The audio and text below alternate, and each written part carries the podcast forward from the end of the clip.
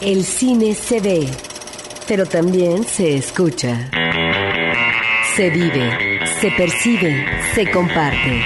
Cinemanet comienza. Carlos del Río y Roberto Ortiz en cabina. Cinemanet, soy Carlos del Río, les doy la más cordial bienvenida y saludo a mi amigo, a mi compañero, ya de muchos años en este asunto, del comentario radiofónico sobre cine, don Roberto Ortiz. Pues eh, buenos días, Carlos, buenos días a nuestro público. Tenemos mucha información, tenemos estrenos y también pues una cápsula muy interesante a propósito de un músico que visitó recientemente un compositor importante a este país. Noticias del mundo cinematográfico, estrenos de la semana, cartelera cultural, vaya, tenemos de todo, tenemos muchas formas de compartir con ustedes nuestro amor al cine y entre ellas está también, Roberto, la posibilidad de, de, invitar a la gente a que vaya al cine, a la Cineteca Nacional, la forma de comunicarse con nosotros. Tenemos un correo electrónico, promociones arroba cinemanet.com.mx y también tenemos la página de internet donde pueden escuchar los programas en podcast, las versiones en podcast de nuestros episodios para descargarlos o escucharlos en línea www.cinemanet.com.mx. Insisto, sean bienvenidos y arrancamos con esto. Cartelera. Los estrenos en pantalla grande. Go ahead, make my day. Roberto Ortiz, varios estrenos esta semana en la cartelera comercial eh, y sin embargo no hay como sucedió en semanas pasadas alguna película fuerte, veraniega, de esas importantes que llaman la atención, estén buenas o malas, ¿no? Ya sea Meteoro, Indiana Jones, ahorita como que tenemos un pequeño descanso muy, muy bien recibido porque llegan cosas no muy buenas, pero llegan también cosas bastante interesantes. Empezamos de lo, de lo menos bueno a lo mejor, dos comedias que se estrenan, una regular y otra verdaderamente espeluznante. La mala, Superhero Movie, una película de superhéroes, es eh, otra vez este intento de parodiar otro tipo de películas y que lo hacen con una forma y fórmula muy poco acertada, que es la reproducción sin ningún chiste, la reproducción burda de escenas de otras películas, como si el rehacer la escena fuera ya chistoso en su momento con algún pequeño cambio, a veces ni siquiera cambios. Fuera garantía. Sí, hombre, como que hay un desconocimiento de lo que es una parodia en sí. Recordaría yo, por ejemplo, las películas de Airplane que aquí les pusieron y dónde está el piloto. No reproducían ninguna escena en particular de las películas de aeropuerto, pero sí el género y lo que sucedía y burlarse también a veces, como en Top Secret, que es otra película también de estos mismos directores de los de Airplane, eh, en el que se burlaban del recurso cinematográfico, ¿no? Por ejemplo, cuando había un primer plano, como en las películas de Hitchcock, de un teléfono que iba a sonar y se acercaban, eh, y en este caso era un teléfono gigante, ¿no? No estaba en primer plano, sino que era un telefonote.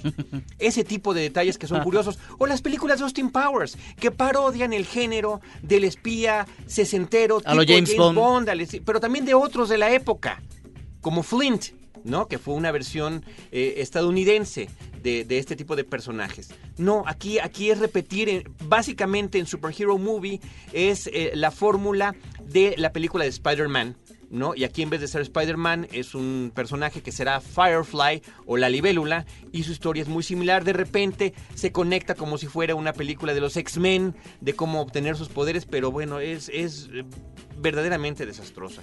Yo lo único que noté en la función que me tocó es que los adolescentes en la etapa inicial de la adolescencia les hacía mucha gracia, sobre todo las bromas escatológicas que en este tipo de cintas no pueden faltar. Una última referencia de películas paródicas que sí funcionan para decir también algo bueno. Galaxy Quest que aquí le pusieron Héroes fuera de órbita con Tim Allen, que parodia particularmente Star Trek sin burlarse de Star Trek en, en sí, sino el tipo de género de programa de ciencia ficción espacial. En fin, esa es una de las películas que se estrenaron, Superhero Movie. La otra se llama What Happens in Vegas, una película protagonizada por eh, Cameron Díaz y por Ashton Kutcher, eh, que es una situación de comedia romántica. Eh, desigual, muy desigual la película, con una premisa pues exagerada como suele ser en, en, muchas películas hollywoodenses. En este caso, dos personas que se conocen en Las Vegas tienen una noche de copas, de tremenda fiesta y amanecen casados. Al día siguiente se ganan un premio importantísimo en, las maquinitas, 3 millones de dólares, y bueno, pues como ese matrimonio debe ser anulado, eh, tienen que ver quién se va a quedar con el dinero y cómo lo van a hacer, ¿no? El, un juez los sentencia a vivir seis años de matrimonio forzado, como le llama, para ver qué va a pasar con ellos finalmente y que no estén jugando a la ligera con los temas del matrimonio. Creo que la película tiene momentos, momentitos que son pocos, muy divertidos. O sea, sí llega a funcionar en momentos, aunque, insisto, es desigual. El título en español es Locura de Amor en Las Vegas. Roberto Ortiz también se estrenó lo que viene a ser el debut como director de un actor mexicano, quizás el más reconocido en el momento, que es Gael García Bernal, con una película sencilla pero interesante, diría yo, que se llama Déficit y que además eh, arrancó el año pasado su estreno en Cannes, precisamente. Finalmente llega ya esta cinta a la cartelera en nuestro país. Vamos a hablar de ella, pero primero vamos a escuchar lo que el propio Gael García Gael Bernal García. le dijo a nuestra productora Paulina Villavicencio en una entrevista exclusiva. Sí. Sí, sí, sí, sí. O sea, te sigues todo derecho, agarras la carretera de Cuernavaca, dice Cuernavaca. Te- ¿Sabes qué? Te, te- te voy a llamar en un segundo, ¿eh? Siento que, que estaba muy a la mano el hecho de querer contar una historia. La verdad, con los directores que he trabajado ha sido como una, pues una mancuerna bien, bien bonita de- de- que me ha dejado darme cuenta que en realidad, digo, la actuación es contar historias de alguna manera, pero también el proceso de dirigir es contar una historia. Eh, ahora, dirigir una película es otra gramática y es utilizar una gramática distinta que es el cine, que es que es algo que la verdad el ser humano no nace con esa gramática.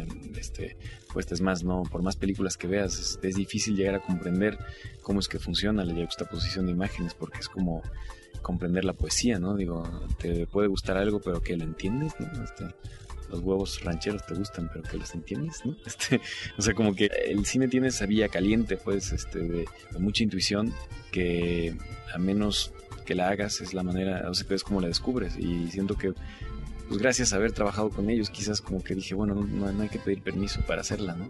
Porque ellos de alguna manera son directores que nunca pidieron permiso para hacer sus películas, ¿no? ¿Qué onda, Marianita? Mi querido Cristóbal, te presento a la piba Dolores. ¿Cómo va? Bien, Bienvenida a México. Obedece a una necesidad de descubrir otro reto, ¿no? De, de meterte en otro, en otro papel. Yo disfruto muchísimo ser actor, es más orgulloso. Este, soy del, del, gremio actoral. Eh, eh, a veces me, me, me avergüenza el bajo nombre que algunos actores le dan a la actuación, ¿no? Este, pero, pero siento que, que actuar es de las cosas más complicadas este, que hay. Eh, caminar de izquierda a derecha en cámara con una botella de agua y que se te caiga a la mitad de ese trayecto y, y seguir caminando es de las cosas más complicadas que hay que hacer. Digo que, o sea, de verdad es bastante difícil enfrente de la cámara. Entonces, mm, yo lo veía más bien como una, como una, una necesidad de querer ver otro, otro punto de vista y contar una historia, pues sí, evidentemente muy personal, ¿no? Muy personal. Y creo que mm, a todos los de la película se les hizo una necesidad personal contar esta historia. Cosa que el congregar a todas las personas en este acto de fe es como de las cosas, es de la manera en que hay que trabajar. ¿no? Sobre todo una película que es algo que no, no está hecho, que no es tactible, que no es tangible. Realizarlo es como. Es un- la verdad es una, una labor bien bonita y bien comunal. Porque, y es comunal porque obedece una cierta.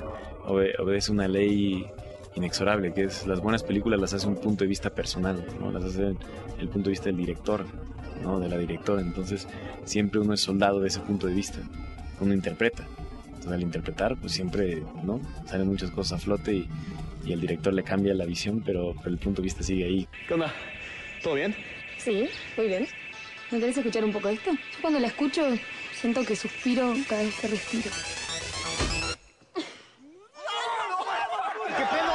Yo creo que ha sido un tema recurrente. Por ejemplo, el abismo social, el choque de clases, ¿no? Es un tema recurrente del, de la civilización occidental, inclusive. O, sea, quizás exclusivo de ella, no sé, no sé, pero creo que es algo que, que ha sido recurrente. La historia del príncipe y el mendigo, de alguna manera, es como eh, eterna, ¿no?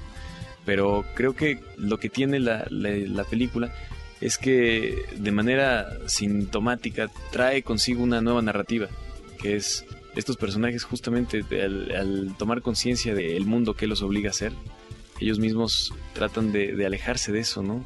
Y toman una conciencia mucho más general, ven que pueden cambiar muchísimo más las cosas, entonces luchan por eso.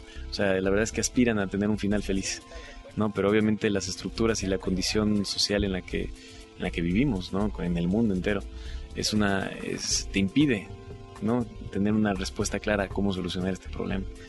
Más bien lo que hace es que, que en la película lo que queremos hacer es era formular una pregunta que, que evidentemente llevaría a una respuesta.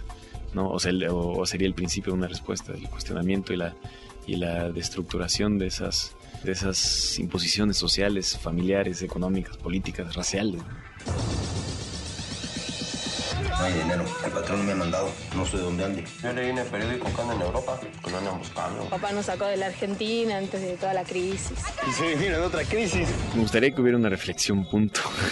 no, la verdad, o sea, que, que creo que eso es lo, las películas buenas son las que te ofrecen, digo, que te, que te obligan a una reflexión, a un debate interno que, que va más allá del estacionamiento, cuando te vas de vuelta de, ver la película o del, del autobús que tomes o, de la caminata de vuelta. O sea, películas que perduran. La verdad, las películas que empiezan después de que la película termina, ese tipo de películas me, me gustan. Este, eh, entonces espero que haya esa, que haya esa como ese eco, que haya esa sensación de como eternidad, ¿no? Que logran algunas películas y que el tiempo lo dirá, ¿no? Si es que si es que se logra.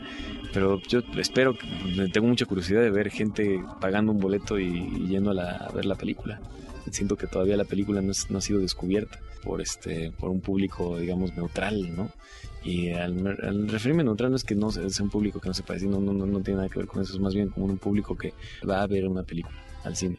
Eh, y hace el esfuerzo para ir a ver una película al cine para ligarse a una chava o, o a una chava para ligarse a alguien.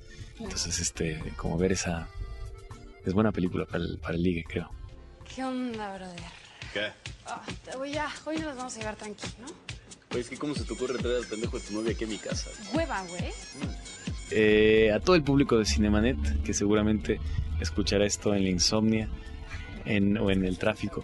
Eh, soy Gael García Bernal y, y, invito a todos los que estén escuchando a que vayan y despisten el tráfico yendo a ver esta película. Y sobre todo que lleven a su novia o a su novio para o bueno al futuro novio a un novio para ligar. Porque es buena peli para ligar de verdad de verdad. O sea, no, no es irreversible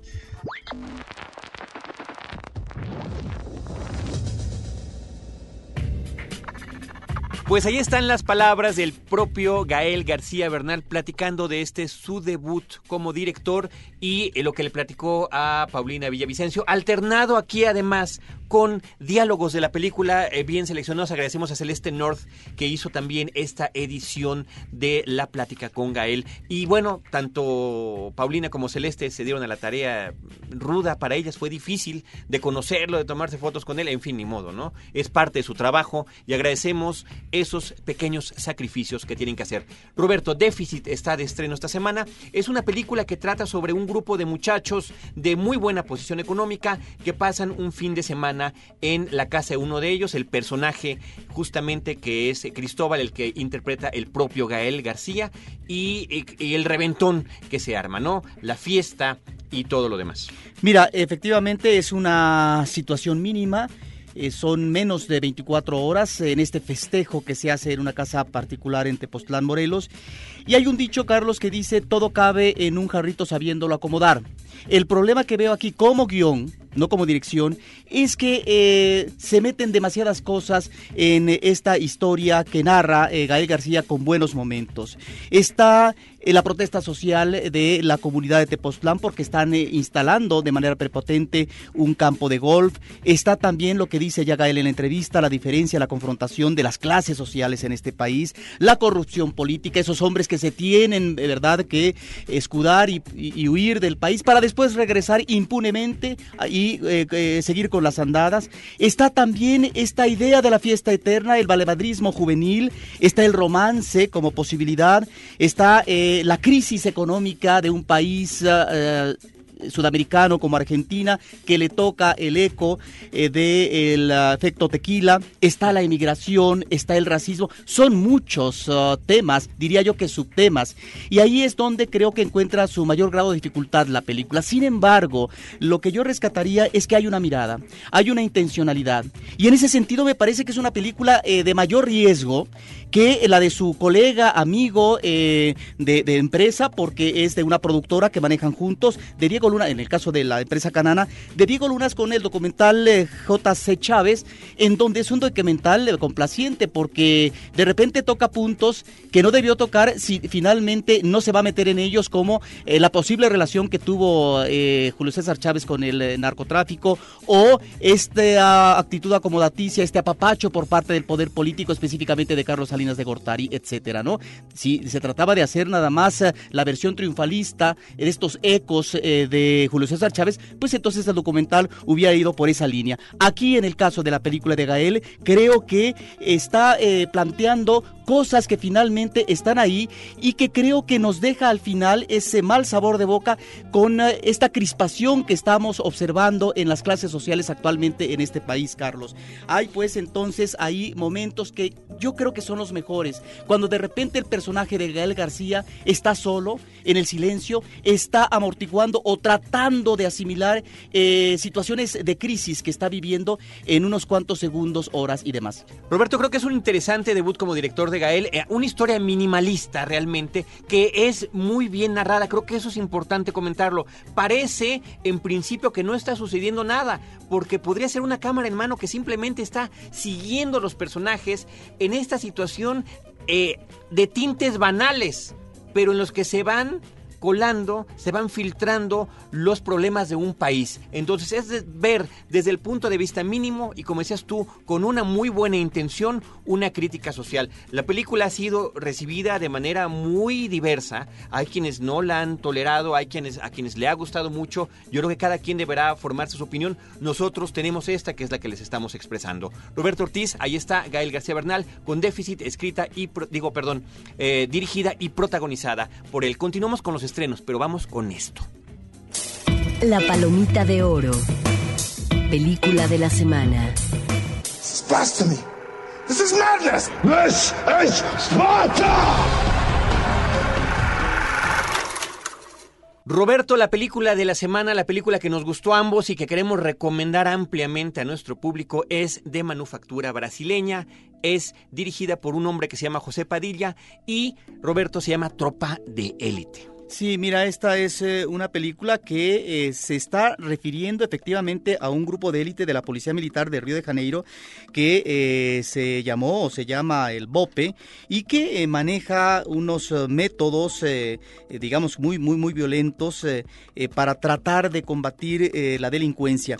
Este grupo de élite, Carlos, ha sido denunciado por Amnistía Internacional en su momento y también por el proyecto sobre ejecuciones extrajudiciales de la Universidad de Nueva York. York. Es la presencia de este grupo, cómo se entrena y cómo trata de introducirse en las favelas de Río de Janeiro para tratar de combatir una delincuencia que está desatada y vinculada directamente con el narcotráfico. Nos es muy difícil no pensar en la película Ciudad de Dios cuando vemos esta, porque nuevamente se trata de exhibir la eh, situación de extrema pobreza que se vive en estas comunidades marginales de Río de Janeiro, pero también la forma, la narrativa que tiene mucho que ver con una película de gángster, o sea, como que de repente vemos ecos de Scorsese en esta película. De repente, esta narración en off del personaje principal, eh, que es un capitán de este grupo de élite, que quiere saber quién podrá ser su reemplazo. Y él cuenta la historia de dos policías honestos que están involucrándose en este mundo. Pero también la terrible corrupción prácticamente inescapable que se vive en la, en la eh, comunidad policíaca y su vínculo con estos narcotraficantes de las favelas. Una película impactante, una película hiperviolenta, una cinta que de repente ha sido criticada por parecer una apología del autoritarismo, aunque yo creo que está criticando todo eso la cinta, Roberto. Sí, también nos remitiría, creo, Carlos, eh, aunque de manera diferente, a Madame Satá, que se refiere a un personaje real del pasado, pero que también las tres películas, la que mencionaste tú, la que estoy mencionando yo, y esta tropa de élite, nos están ubicando geográficamente en eh, el entorno de la favela de Río de Janeiro en diferentes, eh, digamos, momentos, pero esta situación eh, difícil que se vive. Así como la película de Gael nos pone en el espejo para ver esta situación difícil y de tensión que se está viviendo actualmente en este país en términos de lo que puede ser la confrontación de clases sociales. En Creo, México. En México, específicamente, en el caso de Tropa de Élite, podría ser también una especie de espejo en donde estamos observando la situación que vive México con respecto al combate en el narcotráfico, de qué manera y los resultados óptimos o no que se están eh, obteniendo. Lo que yo observo en el caso de Tropa de Élite es que a final de cuentas esta intencionalidad como estrategia a través de grupos de élite para tratar de combatir la delincuencia realmente no cumplen su objetivo final, porque hay problemas de raíz que finalmente no se han atacado, como puede ser el desempleo, como puede ser la pobreza, etcétera. En el trasfondo está eso. Pero otra parte, ¿en qué terminan este tipo de aventuras por parte de la policía? Terminan en vendetas, terminan en revanchas personales. Eh, yo maté a un delincuente, el delincuente mata a una policía y finalmente es una cuestión de una guerra particular y no que va hacia una situación que realmente resulta un cáncer como es el narcotráfico, un ah, monstruo de mil cabezas. En ese sentido me parece que es una película que puede darnos elementos de reflexión a propósito de lo que este país está viviendo de manera encarnizada ya, lo estamos viendo por el número de muertos cotidianos del narcotráfico. Ahora, la película está narrada con un ritmo verdaderamente vertiginoso, trepidante, interesante, que te tiene tenso todo el tiempo. Creo que es una estupenda película. Y el una actor película muy central. disfrutable. Bueno, es estupendo, es estupendo. Se llama Wagner Moura, como Espléndido. el Capitán Nacimiento. Creo que es una cinta que les está viviendo su crisis personal y la otra crisis, cómo resolver y enfrentar esta situación de aplicación de justicia. Una película muy fuerte que hemos considerado como la película de la semana. Tropa de élite que además, Roberto, ha, ha recibido diferentes premios internacionales, entre ellos el Oso de Berlín, que es el máximo galardón que se otorga al cine en Alemania. Roberto Ortiz, vamos a escuchar en este momento música de la película Tropa de élite. Eh, es justamente la rola con la que arrancan los créditos. Así arranca la película, de esta manera en la que nos integra de lleno a la historia. La canción, la rola se llama Tropa de Élite y lo interpreta un grupo que se llama Tijuana, como Tijuana pero con H y que seguramente en portugués se va a decir Tijuana o algo similar. La escuchamos.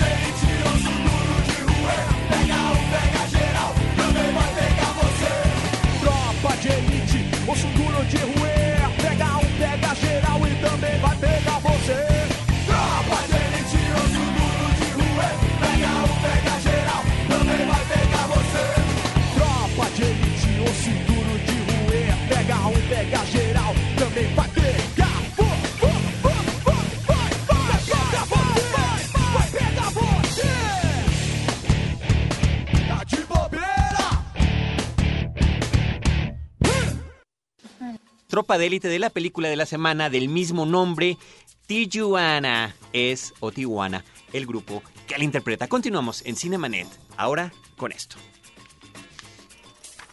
La lista. Las 5 de Cinemanet. I'll be back.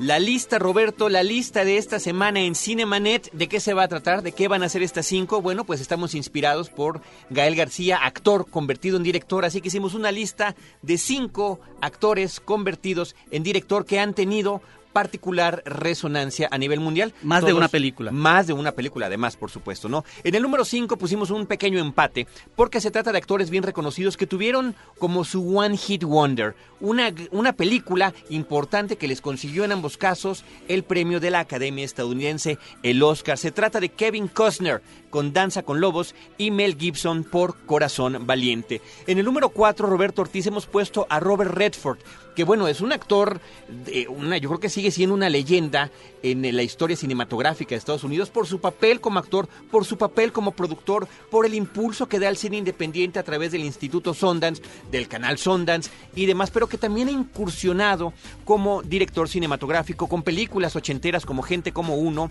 o la cinta Quiz Show El Dilema con Ralph Fiennes, una película muy interesante. En el número 3 tenemos a George Clooney, un actor que imagínate inició con telenovelas en Estados Unidos, que, ha tenido, que es ahorita una de las principales figuras masculinas, sigue siendo el mega galán por antonomasia del cine estadounidense, el, el galán ya maduro. Eh, las chicas deben estar felices porque parece ser que nuevamente volvió a la soltería.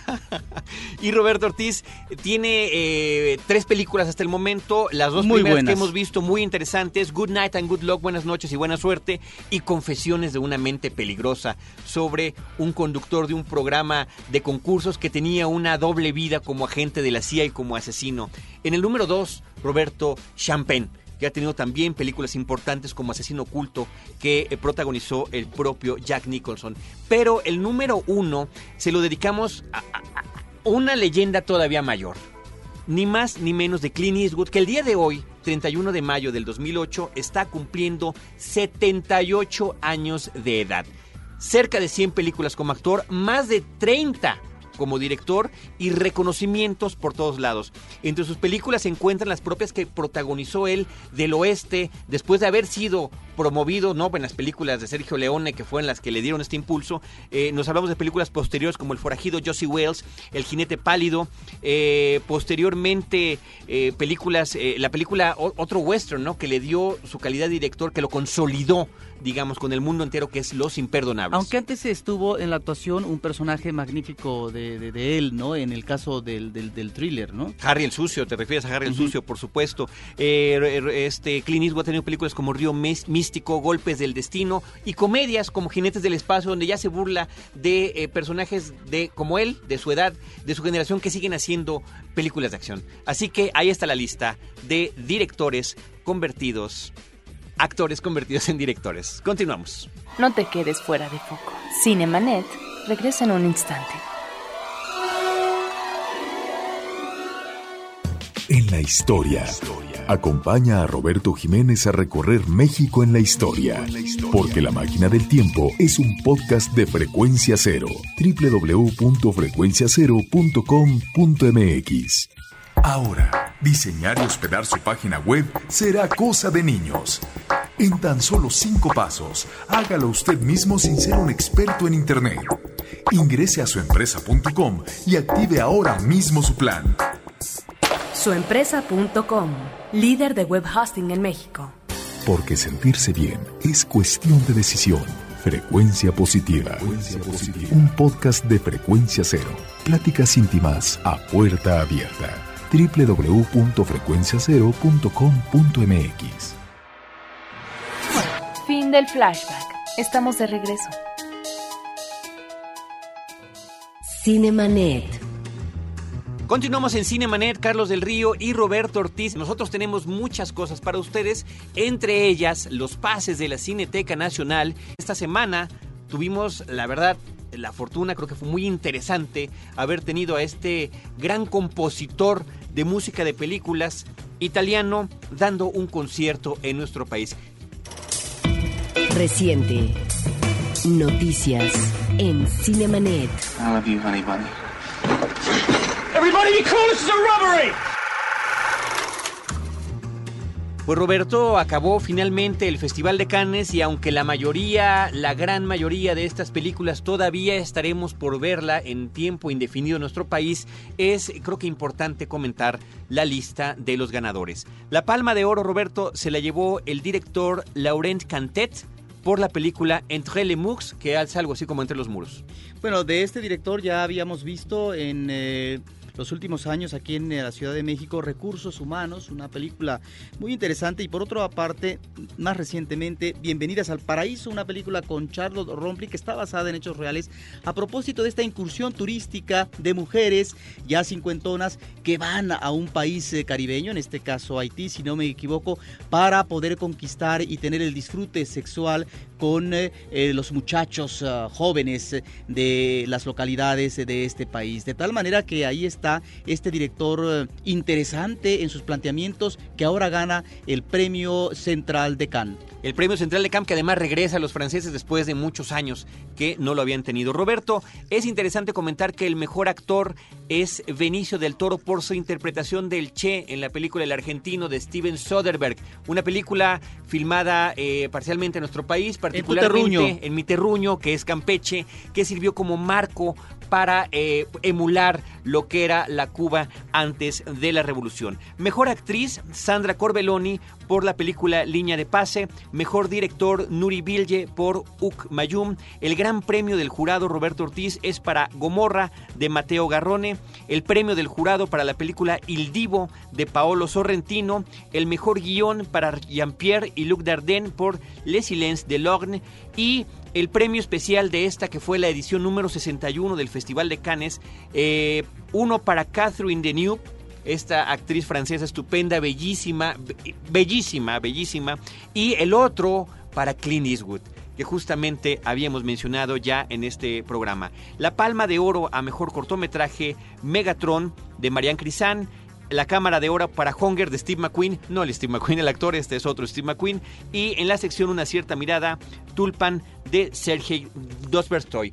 Queda nada más el comentario final a manera breve de este premio, que no es premio propiamente del festival, sino una de las secciones del festival, que es un premio a películas eh, por internet que se llevó este mexicano y que ha causado cierta polémica esta semana, Roberto. Y alrededor de 1800 trabajos eh, ganó el chico Alfonso Álvarez Barreda, pero hay un cuestionamiento porque él se puso en su corto como escritor de una anécdota que ya la había manejado con anterioridad un eh, español, Carlos. Entonces él se le olvidó poner adaptación y no que era el escritor original. Si esto es cierto, me parece que fue una actitud vergonzosa y que parece que ser que en este país no, no, logramos experimentar eh, y tratar de superar eh, todos estos lastres eh, que desde la época de los cachurulas a propósito de fútbol, bueno, pareciera que nos encanta meter goles de esa manera.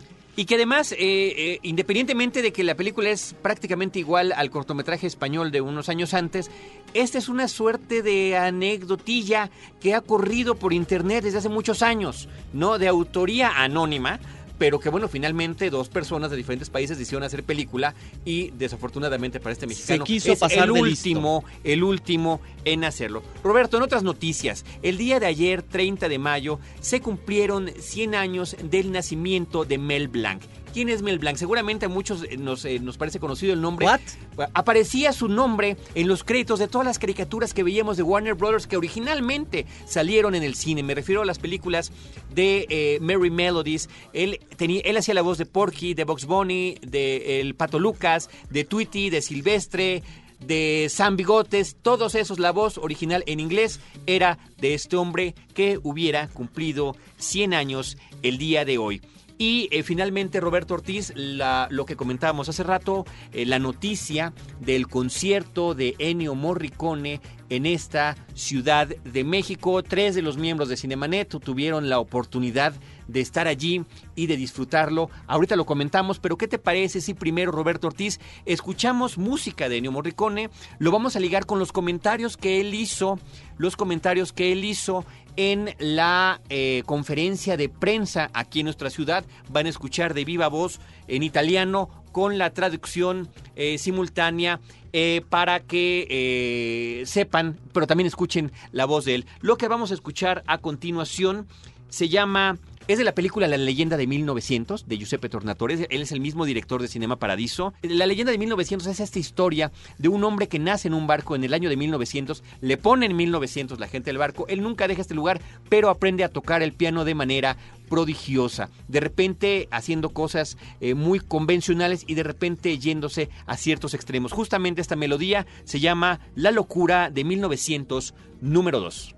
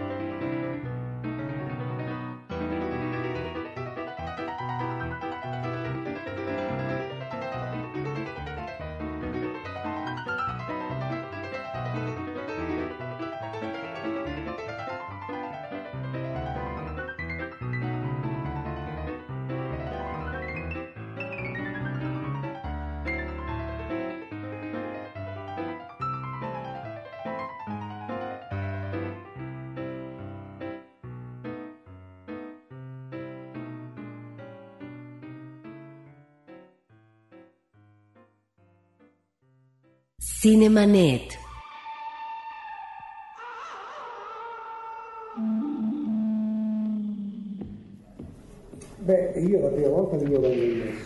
Es la primera vez que estoy en México. Me hablaron siempre de México como un país fascinante, como memorias de cosas antiguas.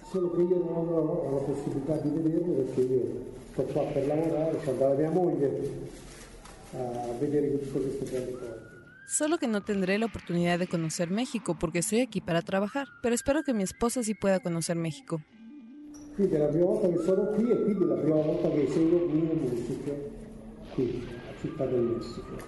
Esta es mi primera vez en México y es la primera vez que toco mi música en México. Io vado considerato un compositore che dirige le proprie musiche, solo questo.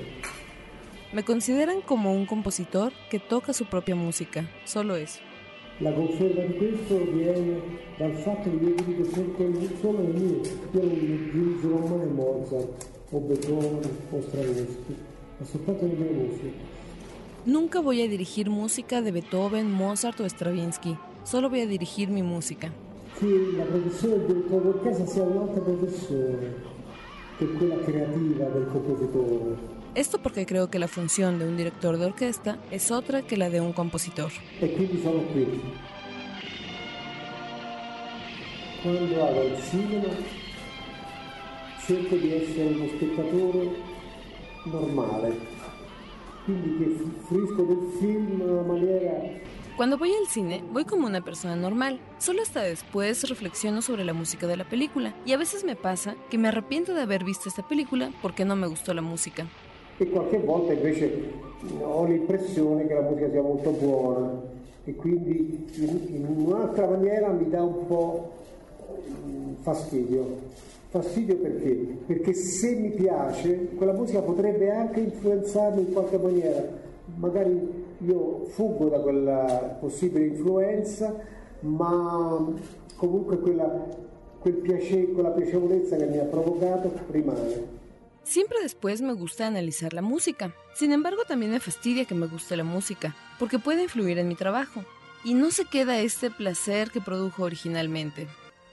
per esempio nel film, nei, nei tre film, nei primi tre film di Dario Argento, io ho Por ejemplo, en las partituras que escribí para las primeras tres películas del director Dario Argento, escribí música con parámetros absolutamente nuevos para la música contemporánea. Pero luego me di cuenta que no podía utilizar esos mismos parámetros para otras películas porque era música demasiado nueva, demasiado vanguardista para el público.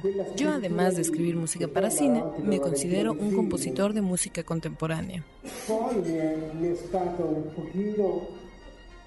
Por ese motivo dejé de experimentar.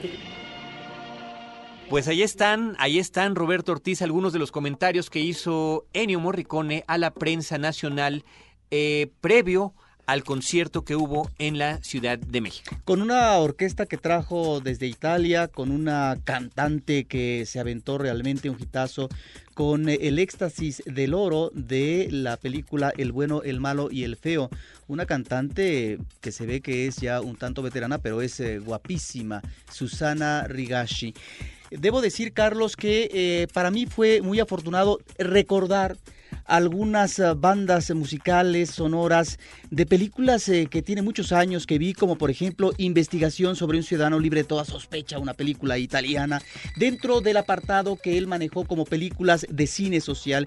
Y luego no recordaba la música, que es espléndida, de la clase obrera Valparaíso, que me parece un título hermoso, aunque utópico, si consideramos sobre todo la realidad obrera en este país en los últimos años. La clase obrera Valparaíso, la banda musical es espléndida. Claro, el numerito lo tenía perfectamente concebido el uh, músico, director Ennio Morricone, porque qué casualidad, el público a rabiar al final ¿Y con qué remata el director? Pues ni más ni menos que con Cinema Paradiso. El público sigue aplaudiendo y que viene a continuación la repetición del éxtasis del oro de El bueno, el malo y, el, el bueno, el malo y el feo el público sigue aplaudiendo. ¿Y qué cosa es lo que le depara Morricone a este público ya entusiasmado, desbordado? Pues ni más ni menos que Saco y Vanzetti, otra película de corte social. El numerito muy bien preparado, algunas uh, melodías espléndidas, yo diría que algunas uh, un tanto melosas, pero es un director que también manejó las rupturas musicales, tan solo si consideramos películas como El bueno, el malo y el feo, y por supuesto en la parte inicial esas uh, magníficas composiciones eh, que hizo para Érase una vez en América. ¿Qué te pareció el arranque con la música de Los Intocables? Muy bien. Muy bien, Roberto Ortiz. Eh, pues ahí estuvo Ennio Morricone en México. Otra noticia luctuosa tenemos. Por otro lado, Roberto Ortiz, el director Sidney Pollack falleció esta semana. Él es un hombre que inició su carrera así como coach de actores, terminó siendo director, pero también alternaba teniendo personajes pequeños en ciertas películas eh, como actor también. Vamos a escuchar la cápsula que hemos preparado sobre Sidney Pollack. Roberto Ortiz, nada más algún comentario previo. Bueno, que es un director que efectivamente, eh, sobre todo en la época de los 60 y los 70, Carlos, al igual que otros eh, cineastas como Arthur Penn, como Alan Pakula, manejaron el thriller de manera muy convincente Vincente, creo que fue una nueva generación que abordó de manera eh, muy sólida este tipo de géneros, o también en el caso del western, que estaban lanzando otra mirada, eh, poniendo elementos de crítica social. Es un director que se manejó como pez en el agua en eh, algunos otros géneros como la comedia, recordemos Tutsi tan solo. Es realmente un director apreciable, no hizo ninguna obra maestra, pero finalmente creo que fue un director que hay que aplaudir y que lo despedimos en esta ocasión con una cápsula. Que además inició su carrera con eh, dirigiendo programas de televisión como La Hora de Alfred Hitchcock, por ejemplo. Vamos a escuchar esto. Las inquietudes sociales de Sidney Pollack. En su trayectoria como cineasta, Sidney Pollack mostró inquietudes que lo ubicaban como un hombre liberal que cuestionó determinados periodos históricos de los Estados Unidos o bien los pronunciamientos de ciertas instituciones, traducidos en atropello a derechos ciudadanos fundamentales. This is his story. Robert Redford as Jeremiah Johnson. Jeremiah Johnson made his way into the mountains. I am I know who you are. You're the same dumb pilgrim I've been hearing for 20 days and smelling for three. En primer término, películas como Las aventuras de Jeremiah Johnson de 1972 nos remiten al nacimiento de una nación y el espíritu aventurero individualista que arrasó comunidades e invadió territorios con tal de delimitar una frontera que impusiera por la fuerza un nuevo modelo de civilización en Baile de Ilusiones, de 1969, basada en una novela de Horace McCoy, las conmovedoras actuaciones de Jane Fonda y Michael Sarrazin nos instalan en los extenuantes maratones de baile que funcionaban como perverso paliativo a la gente empobrecida por la depresión económica de la década de los 30 en Estados Unidos. Katie, it was never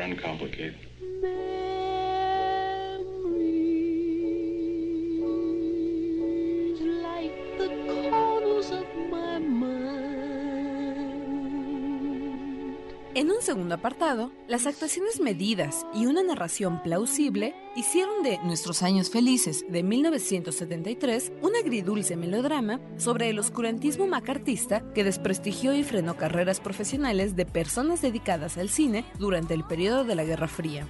Por su parte, Ausencia de Malicia, de 1981, abordó los manejos inconvenientes de los medios de información que, en su afán sensacionalista, logran que la mirada pública instale en el banquillo de los acusados a un inocente. Sally Field is terrific.